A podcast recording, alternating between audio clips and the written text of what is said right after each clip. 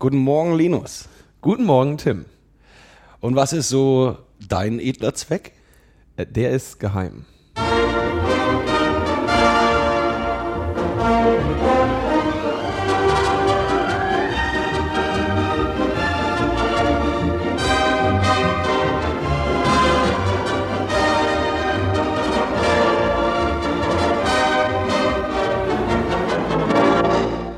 Ja, ähm, in der letzten Woche musstest du ja ganz schnell weg und ich habe mit Thomas noch über Netzneutralität gesprochen. Ähm, ja, was gab's denn noch so zu erzählen? Ja, irgendwie Nelly Cruz hat sich ja dann noch mit äh, La Quadrature du Net und Netzpolitik.org angelegt, weil dort äh, Unwahrheiten behauptet würden. Ich weiß nicht, du hast die Tweets da mal rausgesucht. Was gab's da Schönes? Ja, sie hat dann getwittert, both La Quadrature und äh, at Netzpolitik are misleading European citizens. I have promised absolute safeguard of the open internet. Hashtag Net Neutrality. Sieht man ja, was bei rauskommt. Ja, also Nelly Cruz da äh, offensichtlich sehr, sehr fehlgeleitet. Aber wir haben noch ein bisschen äh, andere Themen, die, weil ich gestern so früh äh, abgehauen bin, ja sogar vor Sendungsende, wofür ich mich nochmal entschuldigen möchte, die dann hinten runtergefallen sind. Und zwar sind das eher so die kleinen Meldungen. Ähm, bei der Telekom, bei Orange und bei äh, Telefonica gab es eine Razzia von der EU, von den Wettbewerbshütern. Zwar geht es dabei darum, ähm, wir haben das ja in Logbuch Netzpolitik 41, der Sonderfolge von den Dresdner Datenspuren, schon so mal äh, ausführlich besprochen, dass die Telekom dort sitzt und den Nutzern Internet bringt und von den Nutzern dafür Geld haben möchte. Gleichzeitig möchte die Telekom aber auch Geld von den Online-Anbietern, zum Beispiel YouTube, haben, dafür, dass es YouTube zu den Nutzern bringt. Also sie sitzen da auf der Brücke äh, oder wie der Troll unter der Brücke und wollen in beide Richtungen kassieren. Ja. Doppelt partizipieren. Doppelt partizipieren, ja. Und ähm, natürlich wollen die äh, Online-Anbieter wie jetzt zum Beispiel YouTube dann nicht an die Telekom zahlen. Ja. Und die, die technischen Gegebenheiten sehen so aus, dass die beiden eben über, über sogenannte Backbones verbunden sind. Und diese Backbones werden äh, wiederum von anderen Firmen äh, betrieben. In diesem Fall jetzt oder eine Firma, die da bekannt ist dafür, sich mit den europäischen äh, Internetanbietern zu streiten, ist die äh, Firma Cogent oder Cogent, keine Ahnung. Ähm, und was da also üblicherweise macht man eine, macht man zwischen zwei so Internetanbietern äh, ein Peering nur dann, wenn der Traffic in beide Richtungen ungefähr ähnlich stark ist. Ja? Also wenn man sagt, okay, ähm, meine Nutzer hier, meine Telekom-Nutzer wollen ungefähr gleich oft sich mit was weiß ich, äh, O2-Benutzern verbinden wie umgekehrt und deswegen stecken wir einfach ein Kabel und routen das inzwischen und äh, haben beide was davon. Ja? Ähm, wenn es, wenn es eine stärkere, einen stärkeren Traffic in eine Richtung geht, gibt, dann wird üblicherweise zahlt dann derjenige, der da mehr macht. Ne? Und äh, finde ich also auch nicht gut, nennt sich Transit, äh, ist aber, also, oder ist technisch gesehen auch Peering, der Unterschied ist nur, dass es bezahlt wird. Und jetzt sagt Co Cogent natürlich, naja, hey, wir wollen eigentlich entgeltlos durchgeleitet werden zu euren, äh, zu euren Nutzern, liebe Telekom, liebe Orange, liebe äh, Telefonica. Und ähm, es kann ja nicht sein, dass äh, eure ganzen Nutzer YouTube gucken wollen und mhm. wir dann auch noch dafür zahlen müssen. Ja? Ähm, und äh, andererseits sagen halt äh, Telekom, Orange und Telefonica, nö, ähm, wenn hier irgendwas ausgebaut wird, wollen wir, dass ihr euch daran beteiligt und wir zahlen euch keinen Cent dafür. So, das heißt, letztendlich hindern wir unsere Nutzer daran, einen vernünftigen Zugang zu euren Angeboten zu bekommen. Und das hat jetzt dazu geführt, dass ein paar Fahnder der EU-Kommission letzte Woche bei Telekom, Orange Frankreich und Telefonica, Telefonica den, äh, Sp der spanischen Firma, der in Deutschland auch O2 gehört, ähm, einmarschiert sind, äh, um des, den Verdacht zu untersuchen, dass sie ihre marktbeherrschende Stellung ausnutzen. Ähm, da gab es irgendwie zwei, schon 2005 mal Streit drüber, irgendwie zwischen Orange und äh, Cogent. Da hat Orange sogar mal im Streit das ganze Kabel da abgeschnitten, so, oder wahrscheinlich rausgestöpselt oder so. Und äh, 2010 gab es da auch schon mal irgendwie ein Wettbewerbsverfahren, das wurde aber irgendwie eingestellt. Also der Streit ist da ähm, relativ äh, relativ stark und man sieht, dass die äh, Telekom eben, das war ja das, was wir auch immer betont haben, nicht nur in Richtung der, der Nutzer irgendwie da Einschränkungen vornehmen will, um mehr Geld zu kassieren, sondern eben auch äh, in Richtung der Anbieter und das ja genau äh, genau das Problem, was wir bei, was wir nicht haben wollen im Sinne der Netzneutralität, dass wir jetzt also wir haben gerade äh, Nelly Cruz angesprochen. Ähm, man könnte jetzt hoffen, dass sie diesen diese Angelegenheit da äh, mit aller Schärfe verfolgt. Das wäre zumindest zu. Ja, Nelly ähm, Cruz sagt ja, we respect everyone's freedom. Nur mit Netzneutralität hat Freedom halt noch nicht ganz so viel zu tun. Kann man immer sagen. In drei Sprachen übrigens, das das macht, ist das europäische Moment und auch bei ihr in Tweets. Oh. Die, äh, setzt sie ne? jeden Tweet in drei Sprachen ab? Nee. Nur die nee. wichtigen. Ja, nur die ganz wichtigen. Nelly Cruz. Französisch ist noch eine Sprache. Also es ist so eine Kartellgeschichte. Ja, Kartell, ähm, ah, da genau, da gab es ja diese schöne Sache, weil der, ähm, weil bei Netzpolitik.org dann geschrieben wurde wegen Kartell. Ja, oder irgendwie, genau, da, also in. Genau, denen wurden rechtliche äh, Konsequenzen genau. von der Telekom angedroht, weil sie Kartell in der Überschrift hatten. Die haben das dann, weil sie keine Lust, glaube ich, hatten auf den großen, äh, die rechtliche Auseinandersetzung, haben dann dort marktbeherrschende Stellung aus Kartell gemacht. Was in dem Fall dann auch äh, richtig gewesen wäre. Also was auch richtig war. Also die, es geht äh, äh, explizit nicht um diese ähm, um die äh, um, eine, um die Bildung eines Wirtschaftskartells zwischen jetzt o, also Kartell hieß ja das O2 äh, äh, Tele, Telefonica, Orange und T-Mobile, äh, Telekom, meine Güte. Also die sich drei. absprechen und ein Kartell bilden. Ne? Sich absprechen und sagen, ey, äh, wir zahlen an diese Cogent nicht und äh, drücken die irgendwie raus. Ähm, diese Absprachen scheint es aber nicht zu geben, sondern das ist, ja, wie es leider so ist, für, für alle drei marktbeherrschenden Unternehmen einfach das naheliegende, das genau so zu machen. Das heißt, sie, ähm, sie brauchen sich da gar nicht abzusprechen. De facto Kartell ja, marktbeherrschende Stellung, die sie alle drei ausnutzen, ja. unabhängig voneinander, ohne sich abgesprochen zu haben. Okay. Genauso scheiße. Und ähm, ja. Und was haben die da gefunden bei der Razzia? Weiß man das? Gar nichts. Die haben jetzt erstmal nur geguckt. Also es, das, durch die Razzia wurde also bekannt, dass es da eine Untersuchung gibt. Und jetzt müssen die, werden die Fahnder eben zusehen oder auch nicht, äh, sich überlegen, was sie da, was sie da machen. Ja. Hm. Es wäre schön, wenn da mal also das sind halt so genau die Streitereien und die wirtschaftlichen Auseinandersetzungen, die du halt in einer, in einer zukunftsgewandten digitalen Gesellschaft einfach nicht haben möchtest. Ne? Du möchtest einfach Netz haben, das ist eine Infrastruktur, die für alle da ist, äh, die soll vernünftig äh, umgesetzt werden für alle und damit wäre es schön. Aber dadurch, dass äh, eben an jeder Stelle dieser Infrastruktur irgendwelche Vögel sitzen mit kommerziellen Interessen. Die sagen, ich geb, steck das Kabel da nicht rein, ja. weil ich will hier Geld für haben. Ich will also. da Geld für haben, ja. Und ähm, da sieht man also relativ offensichtlich, wie diese gesamte, dieser gesamte Markt, der es ja alles regeln wird, ähm, da zum, zum, einfach zum Schaden äh, und zum Nachteil der, der Nutzer und der Gesellschaft funktioniert. So sieht's aus. So sieht's aus. Was ist noch passiert?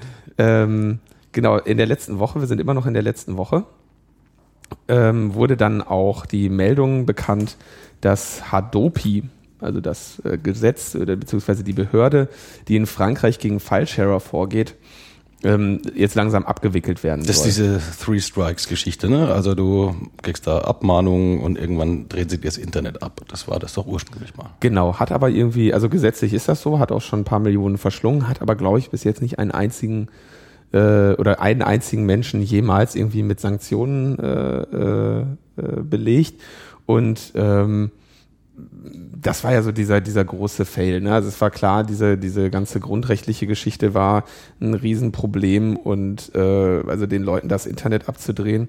Und jetzt sind ja in Frankreich auch, äh, es gibt jetzt eine andere Regierung, die Sozialisten waren ja immer dagegen und schreiten jetzt auch zur Tat und geben bekannt, ja, äh, dieses ganze Hadopi wickeln wir jetzt ab und ähm, äh, unsere Gesetze sollen in, in Zukunft so aussehen, dass wir keine Netzsperren oder keine mm, Netzsperren mehr haben für Leute, die, ähm, die irgendwie zu oft beim Downloaden erwischt wurden.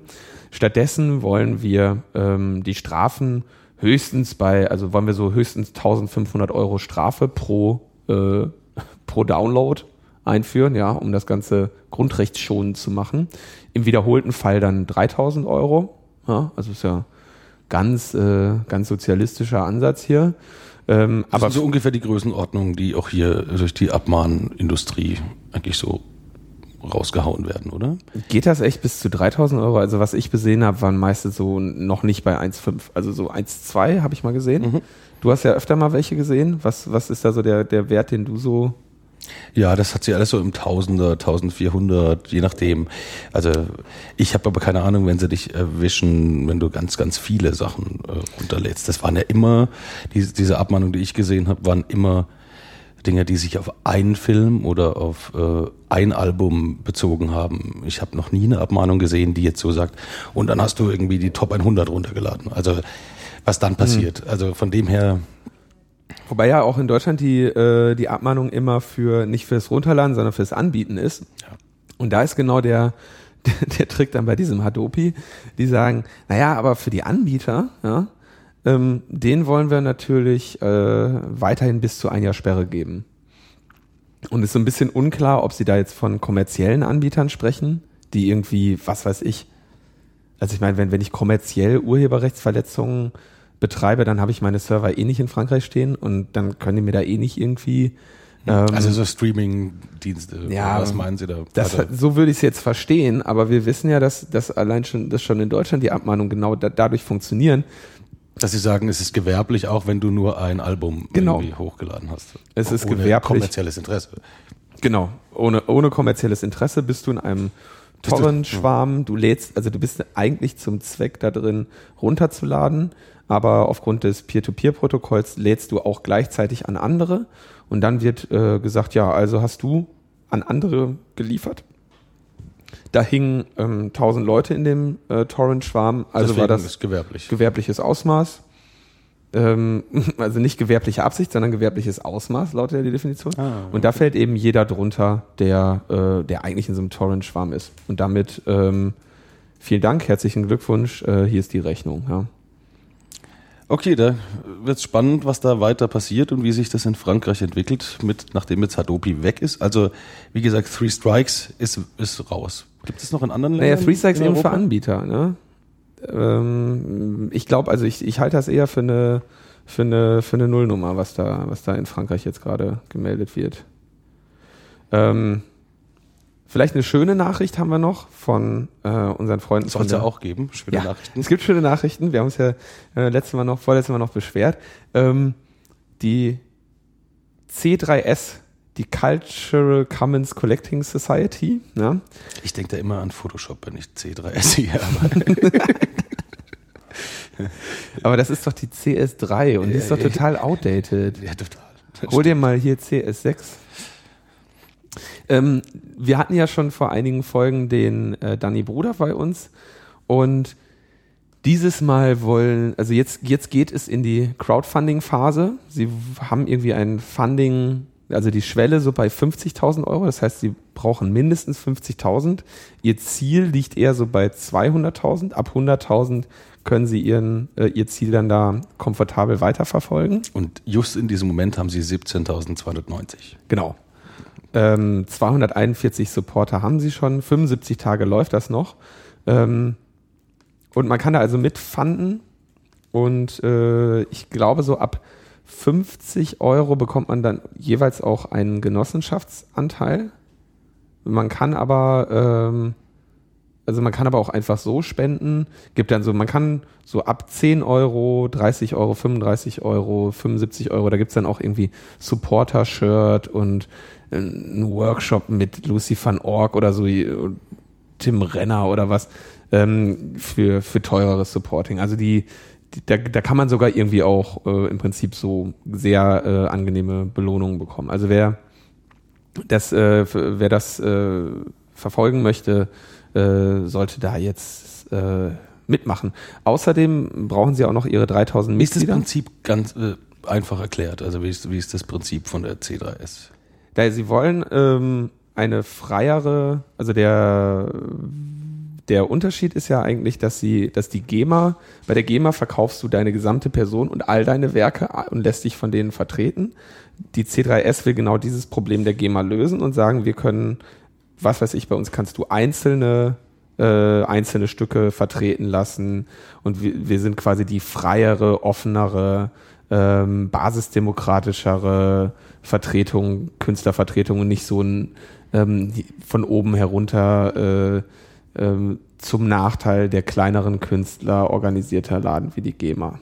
Und ja, genau, das sehe ich ja auch. Also alle Musiker kriegen volles Stimmrecht und ähm, und das Creative Commons ist möglich und es mhm. soll eben also nicht so ein, so ein Apparat sein, den alle hassen. Genau, sie wollen, äh, sie wollen der Apparat sein, den alle lieben. Wer da, äh, wie gesagt, kann man noch mal reinhören, unsere, unser Gespräch mit Danny Bruder, verlinke ich auch noch mal. Und ähm, jetzt wäre also der Punkt da, äh, jetzt ist die heiße Phase bei der C3S mit Crowdfunden und mit Mitglied werden, ist die Empfehlung. Dann haben wir doch sicher noch ein paar äh, schlechte Nachrichten. ähm, unser äh, aller Innenminister ist ja unterwegs gewesen. Was da passiert? Nein. also schlechte Nachrichten ist untertrieben. Also ich habe ich habe ja in der letzten Folge schon angekündigt, dass der ja jetzt da hinfährt und äh, Obama empfängt ihn ja nicht. Ne? Also unser Innenminister fliegt in Aber der Joe Biden hat mich ja. Der Joe Biden, ich habe ja die Gelegenheit gehabt. Man sieht, dass die Amerikaner das sehr ernst nehmen. Der Joe Biden hat mich empfangen, das ist der Vizepräsident. Ja, da freut sich natürlich so ein kleiner äh, Provinzpfosten wie, wie Friedrich. Hm. Fliegt in die USA, kommt zurück und sagt, äh, fürchtet euch nicht, ist alles in Ordnung, oder? So, so ungefähr war die, er hat gesagt, das ist alles völlig legal, was die Amerikaner da machen. Schönes, schönes, äh, da gab es ein schönes äh, das Interview, oder? Mit dem, ist alles legal vor Gerichten, hat sagt er, und dann sagt er, vor amerikanischen Gerichten, ja, aber Verfassungsgericht ist auch konform, dann Friedrich darauf. Ähm. Also ich habe keine Ahnung, er sagt ja, ähm, er sagt, das wäre legal und ähm, das Schöne ist ja dann, dass er von dem edlen Zweck spricht von einem edlen Zweck, mit dem das alles betrieben wird. Der edle Zweck, Menschenleben zu retten vor Terror, Massenvernichtungswaffen. Das ist ja immer dieser Dreiklang, den äh, die innere Sicherheit immer benutzt, ist ja Terror, Massenvernichtungswaffen und organisierte Kriminalität. Das ist ja so, dass, dass damit rechtfertigen sie, dass es halt millionenfach alles abgeschnorchelt wird. Ähm, das ist auch interessant, dass in jedem Interview, ne, wird, wird dieser Dreiklang kommt er vor. Der Tritonus. Der, der, der, der Tritonus der inneren Sicherheit. Ja, genau. stimmt. Aber damit kann man als interessant ist, Kinderpornografie ist da irgendwie nicht mehr. Ach so, das fällt dann unter organisierte Kriminalität oder was, ne? Ja, das fällt hier wahrscheinlich raus, weil es in Deutschland einfach nicht geklappt hat. Ähm so, und dann, äh, genau, der edle Zweck. Und das Schöne war ja dann, dass er sich im, das war ja ZDF Morgenmagazin, da stellt er sich hin und sagt, ähm, fünf, die Amerikaner haben ihm versichert, dass sie 45 Terrorakte damit dadurch verhindert haben. In Europa? Ich dachte weltweit. Und 25 in Europa. Ah, ja, genau, genau, genau. 45 weltweit, 25 in Europa und 5 in Deutschland haben die Amerikaner ihm versichert. Und was war dann die Nachfrage? Ja, sag mal welche. Genau, und dann hat er gesagt, ah, hm.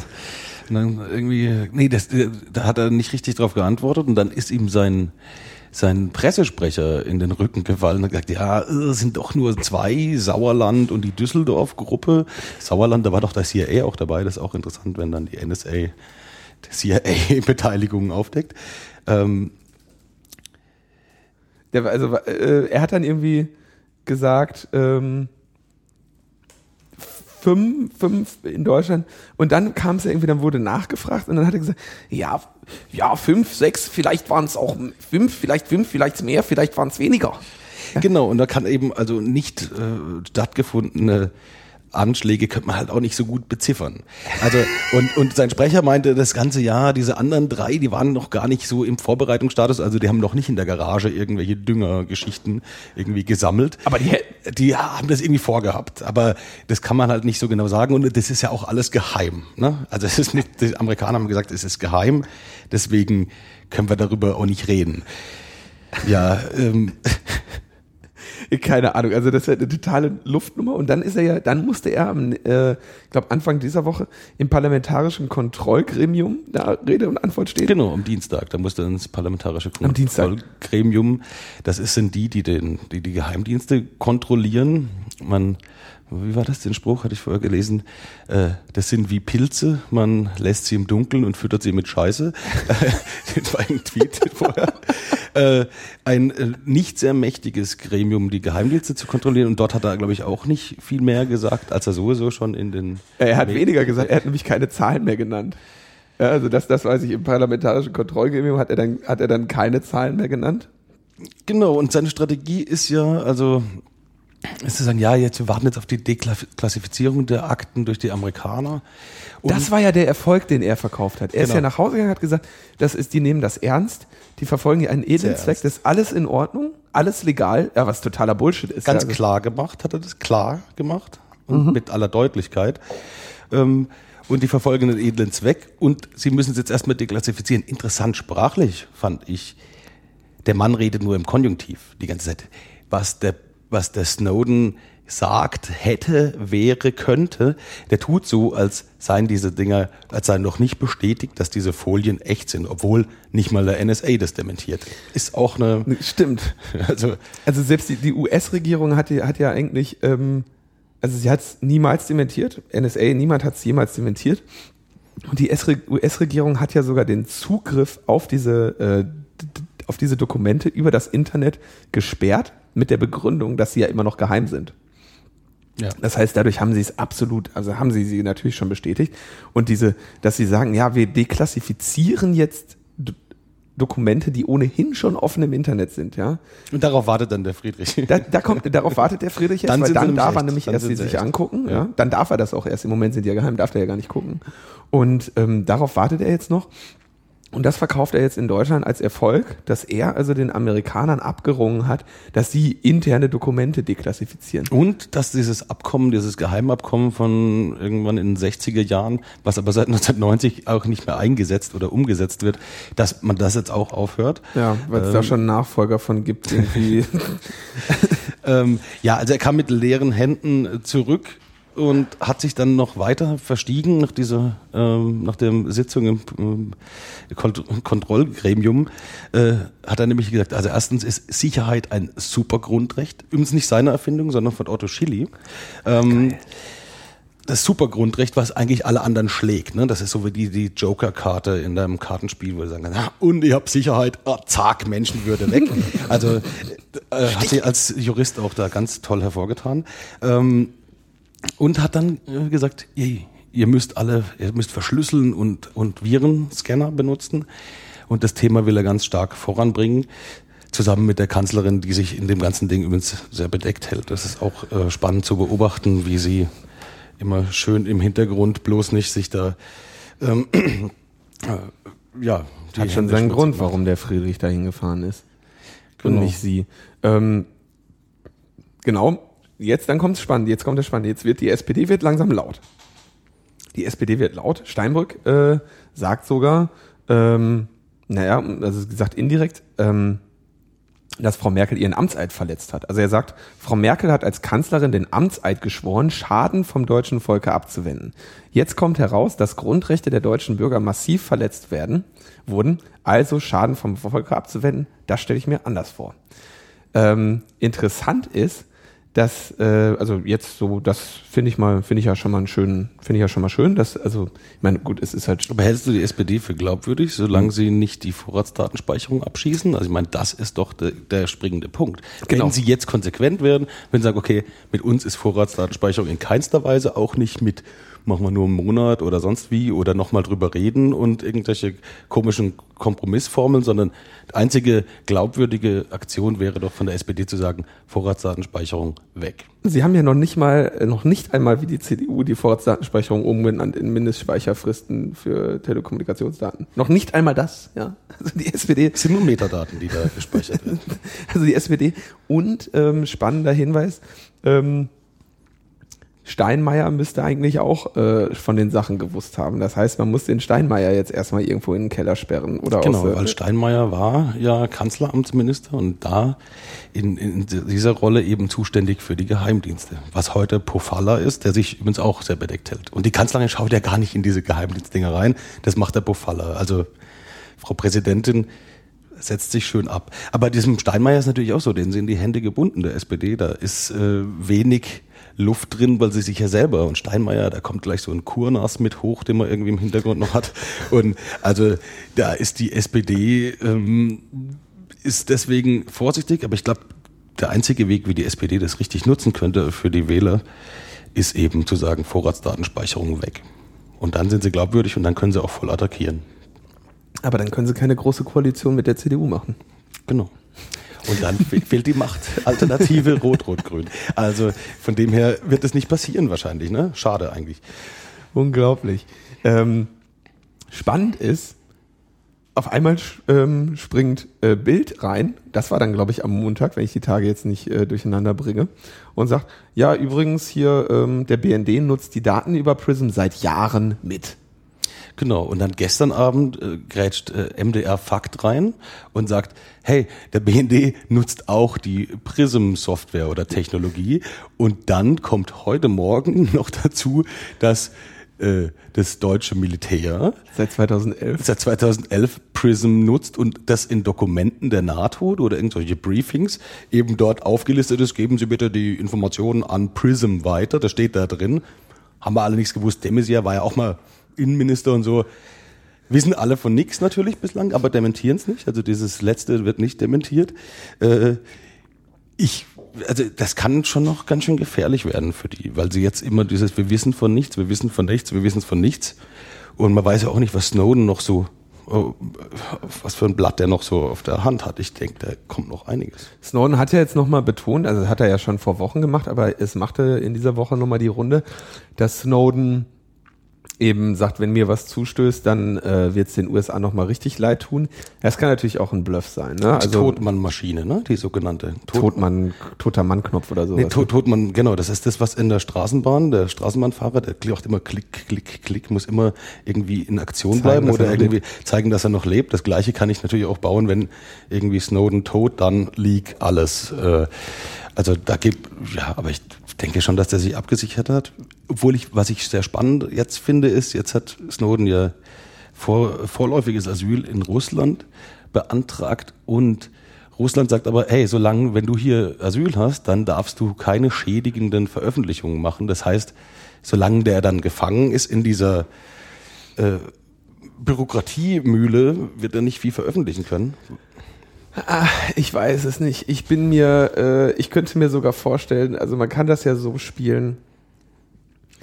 Ähm, also ich kann mir das sogar echt so vorstellen, dass Russland sagt, ey, alles klar, den Snowden, der kriegt jetzt bei uns äh, Asyl mit einer Auflage und dann einen Tag später veröffentlicht er irgendwas. Dann hat er gegen seine Auflagen verstoßen. Da müssen wir ihn leider ausweisen.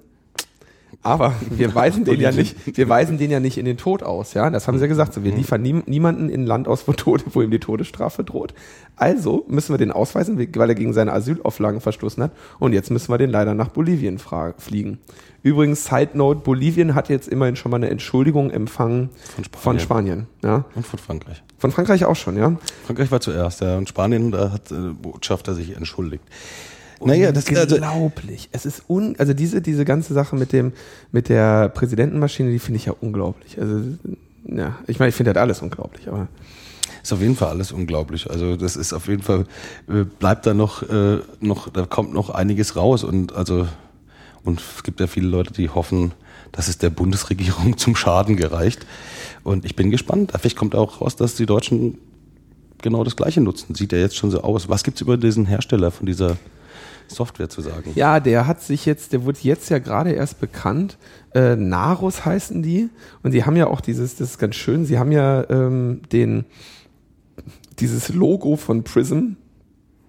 Das, das nutzt quasi, also Narus nutzt dieses, dieses Prism-Logo. Ich suche gerade mal den, äh, den Link. Wo habe ich den denn? Meine Güte. Hm. Ähm, Ja, hier habe ich einen. Narus, ja. Und die, die werben also relativ offen für ihr Produkt. Also das, äh, man stellt schon, genau, Cyber 3.0 Analytics for Cyber Security.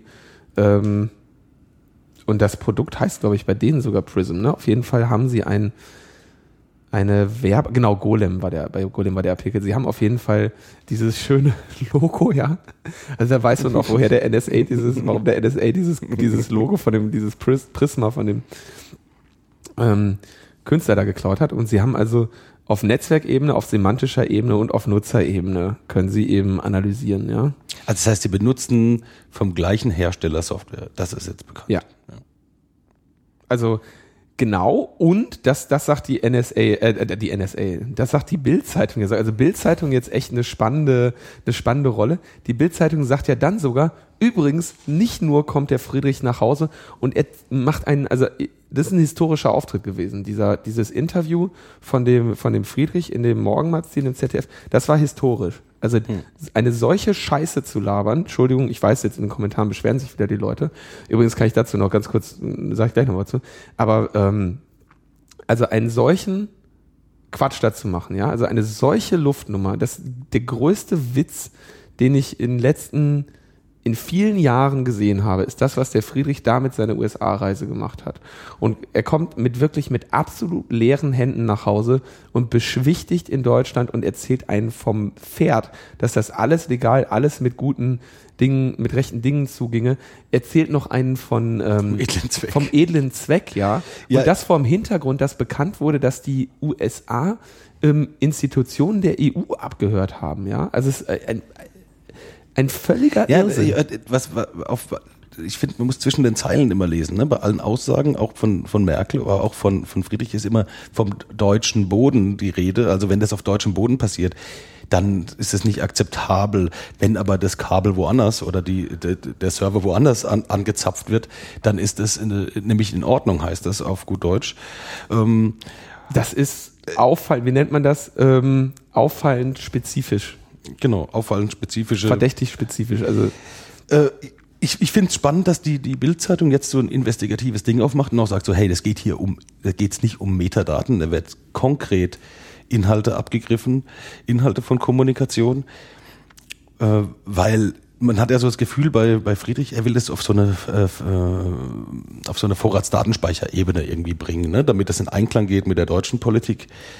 Und das stimmt halt einfach nicht. Ne? Also so, ja, also das, das stimmt überhaupt nicht. Und die Bild kommt ja dann sogar noch hin und sagt, das finde ich ja das Spannendste. Also erstmal sagen sie, übrigens hier, äh, BND, seit Jahren Nutznießer dieser Sache. Ähm, Bundeswehr, spätestens seit 2011 dokumentiert den Quatsch eingesetzt in, äh, in Afghanistan, ja. Ähm, und dann sagen sie, übrigens, und der Friedrich, ähm, der, hat, der hat da gar nicht mit denen irgendwie großartig darüber gesprochen, dass sie jetzt sein lassen sollen, sondern der hat die Kooperation sogar noch ausgebaut, ja. Also so, so, so steht es in der Bildzeitung, die ja bekanntermaßen ähm, Wahrheit verkündet, zumindest wenn sie mal gegen die Regierung ist. Weil also, dass die Bildzeitung gegen eine, gegen eine CDU-Regierung ballert, das hast du alle zehn Jahre einmal. Ähm, selten auf jeden Fall. Ne? Ja. Also das ist, äh, ist wirklich, äh, wirklich eine, eine, eine krasse Sache. So, und gleichzeitig, was passiert in den USA? Die gehen hin und sagen, ja, wir bauen jetzt einfach mal die Befugnisse des Department of Homeland Security aus. Und das finde ich sehr, finde ich sehr spannend. Und zwar haben sie gesagt, im Prinzip so, ähm, die dürfen, ähm, die dürfen da jetzt auch auf alles zugreifen und äh, alles irgendwie, also einmal so Generalvollmacht für Vollüberwachung so ungefähr, kann, lässt sich das ausdrücken. Jetzt stellt sich die Frage, warum machen die das ausgerechnet zu diesem Zeitpunkt? Und meine, meine Interpretation der Sache ist, sie sehen, also die, im Prinzip die Debatte, die historische Debatte über Internetüberwachung und, Spi- äh, und äh, Cyberspionage. Ähm, zumindest unter dem grundrechtlichen oder üb- nee, wirklich die die Debatte, die öffentliche historische Debatte über Überwachung, die findet jetzt statt, Ja. einmalig. Genau, weil wenn man es jetzt mal zuspitzt, ist ein Überwachungsstaat ist keine Demokratie und wir befinden uns in der Auseinandersetzung ob wir noch eine Demokratie sind. Kann man davon, also das, wenn man das mal zugespitzt sieht, wenn millionenfach Grundrechte permanent immer jeden Tag gebrochen werden, dann ist es schwierig, das noch als Demokratie zu bezeichnen. Und wir sind jetzt in der Auseinandersetzung, die nicht nur in Deutschland geführt wird, sondern auch in den USA und weltweit eigentlich. Ne? Und das ist schon äh, eine Zeitenwende, würde ich sagen. Das, ja, das ist ein historischer, historischer Moment, der jetzt da gerade stattfindet. Und jetzt kommen die, äh, also was, was jetzt am Ende dieser Debatte steht, ist das, was dann in weiteren Jahren eben als, ähm, als akzeptiert, historisch richtig, äh, als, als Geschichte, als Geschichtsschreibung so stehen wird. Die Debatte wurde damals geführt und sie kam zu diesem und jenem Ergebnis. Und das wird nicht mehr angezweifelt. Genauso wie bei anderen richtungsweisenden Entscheidungen. Ne? Also es, äh, da wird, da, da mag es dann noch immer wieder äh, Splitterparteien geben, die äh, dann sich da immer noch gegenwenden, die gegenwenden, die dann irgendwie zwischen fünf und, und, und elf Prozent äh, irgendwie eventuell bekommen können, aber keine, keine ordentliche Schnitte mehr bekommen, weil die Debatte ist ja gelaufen. Also so mhm. äh, maximal, also sagen wir, und, und selbst so, so weit wird es nicht kommen, nämlich so sagen, also Beispiel, Beispiel äh, Abbau des Sozialstaats, ja. Historische Debatte vor ungefähr zehn Jahren oder wann, wann war das alles so und inzwischen gegeben so gibt's keinen, gibt's keine nennenswerten Beschwerden mehr drüber. Klar gibt's irgendwie die, gibt's, wissen alle, dass das falsch ist, dass das scheiße ist, aber ähm, das Thema ist durch und ja, das, hat sich erledigt. Ja, und genauso wird's mit dieser Überwachung dann auch sein. Da hat mir ein, ein, Freund, der mit Computern recht wenig zu tun hat und auch mit Verschlüsselung und Überwachung oder eigentlich so gar nicht, der meinte letztens zu mir, er sei jetzt wieder politisiert, weil er möchte sich nicht von seinen Enkeln vorwerfen lassen, warum habt ihr damals nichts gemacht. Also ich meine, vielleicht dramatisieren wir auch, vielleicht aber auch nicht. Vielleicht hat ja. er auch komplett recht. Warum habt ihr damals nicht, nichts getan dagegen? Und er ist, war, meint so, ich bin jetzt volle Kalotte politisiert. Da ist übrigens eine Frage, wie kriegen wir noch viel mehr? Oder wie könnten noch viel mehr Leute oder warum sind eigentlich nur so wenig Leute bislang irgendwie auf der Straße oder politisiert? Weil in den Medien ist es ja ein präsentes Thema, was immer auf der Eins steht momentan. Ja. Und gen genau, und die, das Spannende ist, wir, also dieses, dass die, dass die USA jetzt hingehen und die Befugnisse des, des Homeland äh, Security Departments irgendwie ausbauen, daran sieht man, dass die sich jetzt inzwischen sicher fühlen und sagen, alles klar, das läuft in unsere Richtung hier und wir äh, jetzt wollen wir mal sehen, ob wir das nicht einfach als Rückenwind nehmen können. Jetzt schieben wir noch ein paar Sachen drunter und äh, beziehungsweise jetzt legen wir noch was oben drauf. Ja, dann haben wir den, ja. haben wir es nämlich durch. Dann äh, wird das nicht irgendwie nachher in zehn Jahren nochmal skandalisiert werden, weil im Moment sieht so aus, als würden wir die öffentliche Debatte gewinnen. Und dann können wir genauso gut noch den ganzen Kram, äh, die ganze Überwachung ausbauen. Ja, oder man legt halt eben vor, um um später dann nur weniger zurück, nur die Sachen, die man noch draufgelegt hat, wieder zurücknehmen zu müssen. Ne? Ja. Ist ja auch eine Strategie. Also ich, ich denke, was, was, was aber hier so fehlt in der Debatte, und ich glaube, die Debatte kann nur gewonnen werden, wenn man davon sprechen kann, wenn wenn es noch, noch breiter die Leute äh, beschäftigt. Und einen guten Artikel gelesen von Christoph Kappes, der eben gesagt, Vertrauen in der Gesellschaft geht dadurch kaputt und er meint, das Ganze zieht es eigentlich gar nicht auf so eine sehr politische Ebene, sondern eher auf so eine gesellschaftliche, wir zerstören unsere Gesellschaft und das, was die Gesellschaft ausmacht mit dieser Komplettüberwachung. Finde ich einen sehr spannenden und guten Text äh, zum Thema und der thematisiert auch, warum, warum juckt es denn jetzt hier auf einmal nur so wenig Leute, weil es irgendwie so abstrakt ist und so technisch. Also den Text äh, ruhig mal lesen. Okay, haben wir verlinkt.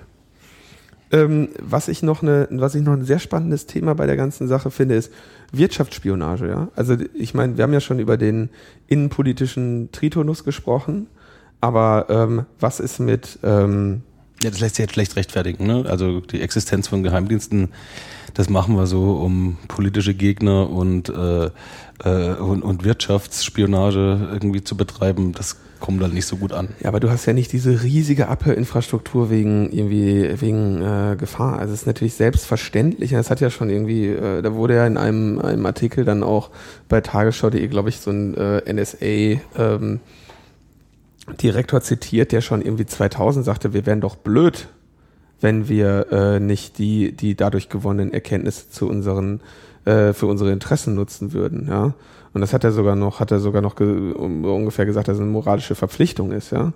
Und ähm, Da gibt's ja sogar einen, ähm, einen, also einen Fall jetzt, der da mal als Beispiel äh, genannt wird bei der Tagesschau. Und zwar un das Unternehmen Enercon, äh, deutsches Unternehmen, die irgendwie sehr viel in äh, Forschung investiert haben im Bereich der Windräder. Also es ist ein sehr äh, krasser Forschungszweig, wo immer noch wieder, immer wieder alle paar Jahre bahnbrechende Innovationen äh, geschehen wie effizient man so ein, so ein, so ein äh, Generator-Windrad bauen kann.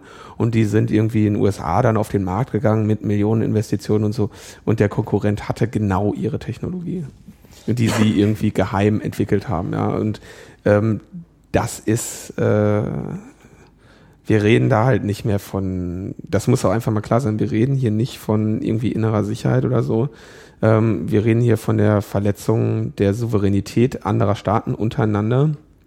Genau, aber ich glaube, dass den Punkt unter diesem Deckmantel von wir tauschen hier die Daten aus und das ist wichtig und oh, die fünf Terroranschläge, die wir hätten verhind äh, haben verhindern können, wird das eben unter den Tisch fallen gelassen. Aber das ist natürlich Geheimdienste immer schon und ich glaube, das ist auch überhaupt nicht neu, wirtschaftliche Vorteile für das eigene Land äh, versuchen zu ergattern das ist, äh, also ich glaube, das ist nichts Neues, nur sollte, sollte das eigentlich auch ein Grund sein, dagegen vorzugehen. Ja, also wir, wie gesagt, wir haben ja ein Riesenproblem. Genau, da wollte ich noch kurz was zu sagen. In den Kommentaren schrieb dann jemand so, ja, aber ne, äh, wir, wir leben hier in einer Demokratie und wenn das den meisten Leuten egal ist, dann ist das eben der demokratische Stand. Ja, also ähm, wurde sich dann darüber beschwert, dass ich letztes Mal mich da sehr darüber aufgeregt habe. So, ne, wenn also wenn jetzt sag ich mal, jetzt kommt das ans Licht, wenn wenn Deu wenn die deutsche, wenn das deutsche Volk äh, entscheidet, äh, die Mehrheit interessiert sich jetzt nicht dafür, der geht's am dann Arsch ist es vorbei. Okay, dann, dann ist das okay, dann ist er quasi demokratisch äh, post hoc legitimiert. Ja, das sehe ich ein bisschen anders, weil ähm, selbst wenn es allen Deutschen egal wäre, ist es halt eine Verletzung der Souveränität des Staates. Ja. Und auch alle Demokratie, demokratisch äh, legitimierten ähm, äh, Verfassungen, ja, also irgendwie Völkerrecht und EU-Charta der Grundrechte, deutsche, äh, deutsches äh, Grundgesetz und so. All das wird ja mit diesen Maßnahmen mit Füßen getreten. Ja, das heißt, alle, alle höchsten demokratischen äh, Regelwerke, die wir, die wir irgendwie äh, uns auferlegt haben, werden dadurch verletzt. Ja, ich meine, und ähm, es geht also nicht mehr um, es geht nicht mehr irgendwie um, um Demokratie, sondern es geht um an, also wirklich einfach Angriffe auf die Souveränität von Staaten durch die USA.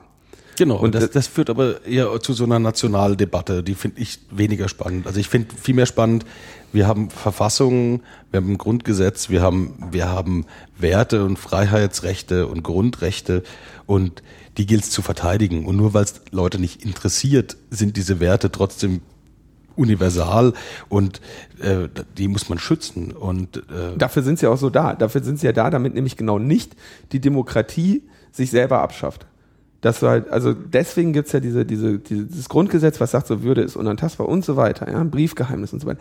Das ist, sind die Spielregeln, innerhalb derer wir die Demokratie dann machen. Genau. Und nur mit irgendwelchen riesigen Mehrheiten können wir, äh, können wir diese Spielregeln überhaupt ändern, ja. Das, damit nämlich genau nicht auf einmal irgendein Spinner daherkommt, der, der schafft, äh, einen größeren Teil der Bevölkerung hinter sich zu bringen mit irgendeiner völlig kruden These äh, und dann da irgendwie die Demokratie abschafft. Das ist ja äh, die, die Stabilisierung, äh, der stabilisierende Moment. Und genau das wird jetzt hier verletzt. Das ist also nicht mehr, die, die Fragestellung spielt sich nicht mehr im Rahmen einer äh, demokratischen Debatte ab, sondern im Rahmen des, also die, im nee, Rahmen glaub, des demokratischen Grundgerüstes. Interessant finde ich dabei die Konstellation, weil hier in Deutschland ist ja immer wehrhafte Demokratie, man wehrt sich gegen Extremisten, was auch immer das ist. Ähm, und das sind ja immer so Feinde, die innerhalb des politischen Lagers sind. Jetzt haben wir eine ganz andere Situation. Man hat von außen Menschen, äh, nee, Staaten, äh, die die Grundrechte brechen unter Kollaboration der Regierung. Und das ist eine ganz andere äh, Situation um eine Verfassung und Verfassungsbrüche, die eben da eindeutig die ganze Zeit passieren, wie man die schützen will. Weil wenn deine Regierung zusammen mit, äh, mit anderen Staaten deine Grundrechte bricht, dann äh, dann äh, ist die Verfassung eben genauso in Gefahr und die Grundrechte. Also das ist eine, schon eine interessante Konstellation. Und äh, es, ich finde es spannend, was jetzt da passiert, wie man Wege findet, dass da dass politisch mehr noch, noch Druck äh, entsteht. Das es, gibt, es gibt Demonstrationen demnächst. Ich meine, das ist eine Sache. Am 27. Juli sind Demonstrationen in ganz verschiedenen Städten. Ähm, mal gucken, was da, wie viele Leute das auf die Straße bringt. Aber äh, also da könnte vom politischen Druck her finde ich das noch relativ harmlos angesichts der Härte der Eingriffe, die da passieren. Ja. Und ich glaube, vom, glaube, wir sind uns da einig. Ähm, vom politischen Personal brauchen wir in der Angelegenheit nichts mehr zu erwarten. Also was, äh, was Friedrich da geliefert hat, ähm, Nee, also von der Regierung äh, kann man komplett nee, abhaken. ja. Nee, nee. Das Also, ist ein sehr, sehr, sehr äh, schwarzer Moment, den wir da gerade erleben. Was ähm, sich auch daran zeigt, dass ein junger Mann aus Griesheim, der auf Facebook, also hast du, die, hast, hast Ich du das die auf Geschichte. Facebook angeschaut? nee, Diesen, diese Einladung? Ähm, nee, Facebook, äh, nee. ähm, ich habe nur die Geschichte mitbekommen. Da hat jemand aufgerufen, ja, wir machen ein bisschen Spaziergang äh, an einem, äh, äh, an einem äh, Dagger-Komplex. Dagger-Komplex. Was ist dieser Dagger-Komplex? Ist irgendein So eine. NSA-Einrichtung bei Griesheim. Genau, die wollten einfach einen Spaziergang machen mit Kameras und Blumen da außen rum. Äh, Und der hat, hat einfach aufgerufen dazu und auf einmal stehen die Cops vor der Tür. Ja. Und sagen, ja, schönen guten Tag, was haben Sie denn da vor? Wir haben hier so einen Hinweis von der äh, US-Militärpolizei bekommen und dem wollten wir mal nachgehen. Und dann sagt er denen, na ja, ich habe irgendwie, äh, ich bin auf Facebook irgendwie nicht so der, der Witzbold und ich wollte mal was machen, was meinen Freunden gefällt. Und deswegen habe ich hier irgendwie so diesen witzigen Aufruf geschrieben, ja. Woraufhin äh, die Polizei sagt, ach ja, alles klar, hahaha, ha, ha, äh, dann äh, gehen wir mal wieder, ciao. Ähm, und dann klingelt wieder das Telefon und es heißt, ja, äh, schönen guten Tag, könnten Sie mal vorbeikommen, äh, hier ist der Staatsschutz. Ach, wissen Sie was, wir kommen einfach zu Ihnen. Und dann steht bei ihm auch noch der Staatsschutz vor der Tür und fragt irgendwie, äh, ob er irgendwie Verbindungen zum schwarzen Block hätte. Und dann sagt der schwarze Block, was ist das? Ah, das ist gut, sagt dann die Polizei. Das habe ich auch gelesen.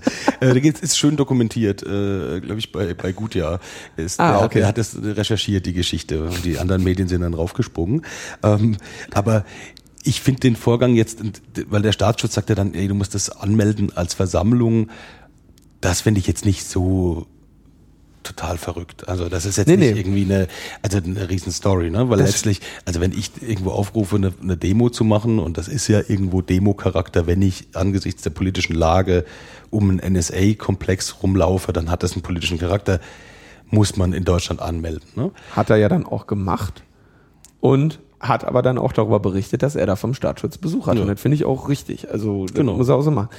End vom Lied war, es sind irgendwie 70 Spaziergänger äh, am Samstag dann da in Griesheim um die Anlage gegangen, vor den Streifenwagen, hinter den Streifenwagen. Und dann haben sie irgendwie Lockrufe gemacht, um, äh, um irgendwie die Spione Die Spitzel rauszuholen. Die haben aber nicht reagiert, ja. Aber es, okay, natürlich, man kann sich ungefähr vorstellen, was da abgelaufen ist. Die, ähm, die USA haben natürlich irgendwie in ihrem Prism dann einen Filter für Dagger-Komplex, ja. Und haben halt dann da sofort gesehen, ah, der Typ, der, was macht der da? Übersetzt das mal. Ja, okay, der möchte kommen. Na gut, dann schicken wir mal die deutsche Polizei da die- vorbei. Ja. Rufen wir die Polizei. Wir fühlen uns, wir fühlen unsere Spionageeinrichtungen, äh, wir sehen unsere Spionageeinrichtungen von euren Bürgern bedroht. Bitte äh, äh, schiebt dem Riegel vor, schickt da mal euren Staatsschutz vorbei. Also Genau. es ist wirklich, du kannst dir ja nur noch an den Kopf fassen. Sieht man aber auch, wie schnell die sich bedroht fühlen. Ne? Also das ist ja auch ein Learning daraus, wie schnell, wie schnell da irgendwie dann äh, ein Riesenapparat angeworfen wird, um so ein paar Leute, die mit so Pappkameras vorbeikommen, irgendwie zu kontrollieren. Aber es ist schon, ist schon geil, dass der, also sie können es ja nur mit Prism äh, herausgefunden haben. Also sie, der Typ hat ja, also er sagt hier, also er hat keine großartige Gefolgschaft auf Facebook und es hat irgendwie auch ein paar Tage gedauert, bis sie dann bei ihm vorbeikamen. Das war jetzt ja nicht irgendwie auf irgendeinem großen Blog oder so. Ja? Mhm. Also es war jetzt, wenn man jetzt gesagt hätte, okay, war auf Nerdcore oder auf, äh, auf Netzpolitik.org oder so, dann hätte man jetzt irgendwie noch sagen können, okay, da scheint wohl eventuell irgendwie, aber nein.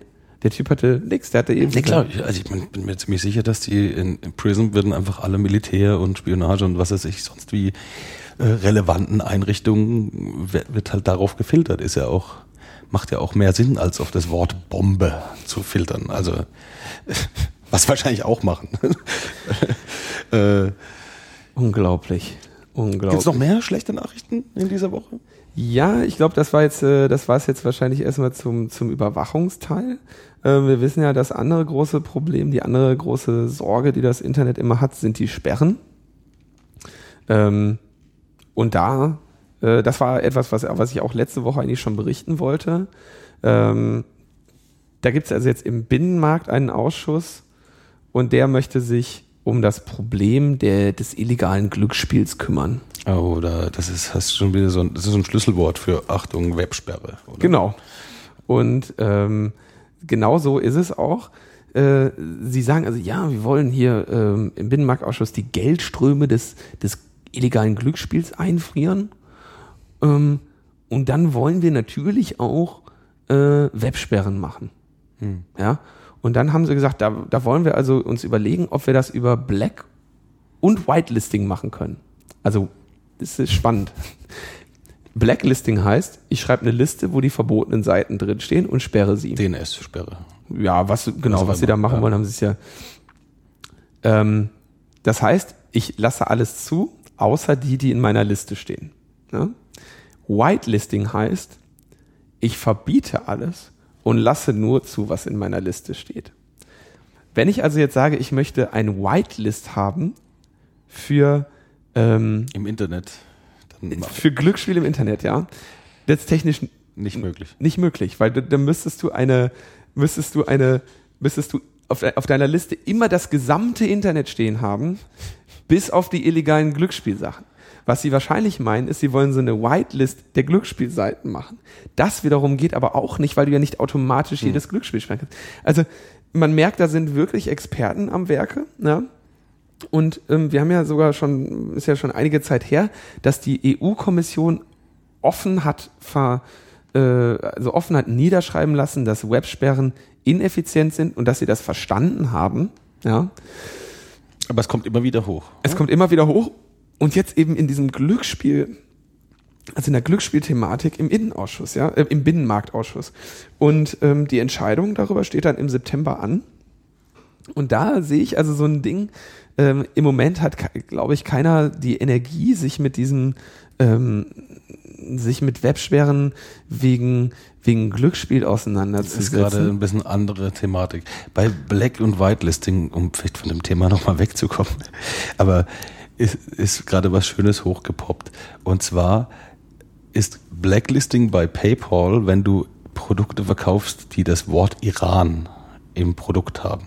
Da wollte jemand ein Fotoalbum iranische Wohnzimmer oder iranisches Leben zu Hause verkaufen und dann haben wir gesagt, hey, ist verboten, darfst du nicht über PayPal verkaufen. Dann haben die da angerufen und gesagt, hey, was ist denn los? Wir machen hier ein Fotoalbum über iranisches Leben irgendwie. Was wollt ihr? Und dann äh, hat das lange gedauert und dann kamen sie auf die Whitelist und dürfen als, als User dann das Wort Iran benutzen in Produkten. Ach so, also generell das, das ist das Wort Iran machen. verboten. Achso, das, ah, okay, na, okay, wenn man das so sieht, kann man es natürlich, kann man beides natürlich kombinieren, dass man sagt, wir, wir sperren alle, wenn Iran drin ist, sperre, außer es steht auch drin, Fotoalbum von, ja, okay, also so kann man, Entschuldigung, so, das stimmt, das muss man technisch sagen, wenn man erst eine Blacklist macht und dann dahinter eine Whitelist schaltet, dann kann man das so kombinieren, dass es theoretisch ginge. Das heißt, man könnte alles, wo, wo Glücksspiel drin steht, sperren. Ja. Aber ähm, du hast trotzdem noch das Problem, dass du die ganze Zeit das ganze Internet durchsuchen musst, äh, wo irgendwo Glücksspiel stehen könnte, damit du diesen DNS-Eintrag, also eine, wie gesagt, das, das Thema ist, äh, ist durch. Man, es ist bekannt, dass Websperren nicht funktionieren. Umso erstaunlicher ist es, dass jetzt also die, die irgendein Binnenmarktausschuss der EU äh, sich dazu Bedeutungen verhelfen will. Da muss man also auch ein bisschen sein Auge drauf haben. Ähm, weil, wenn wir, wenn wir da nicht aufpassen, dann ist da plötzlich aus dem Nichts ein neuer, ein neuer Misthaufen gewachsen, ja. um den wir uns dann äh, nachher Neben kümmern müssen. Prism und Überwachung und dann kümmern müssen. Es gibt weiterhin viel zu tun. Und ich denke, damit sind wir am Ende. Ja. Wir bedanken uns fürs, fürs, äh, fürs Zuhören und äh, hören uns wieder in der nächsten Woche. Okay. Ciao, ciao. Ciao.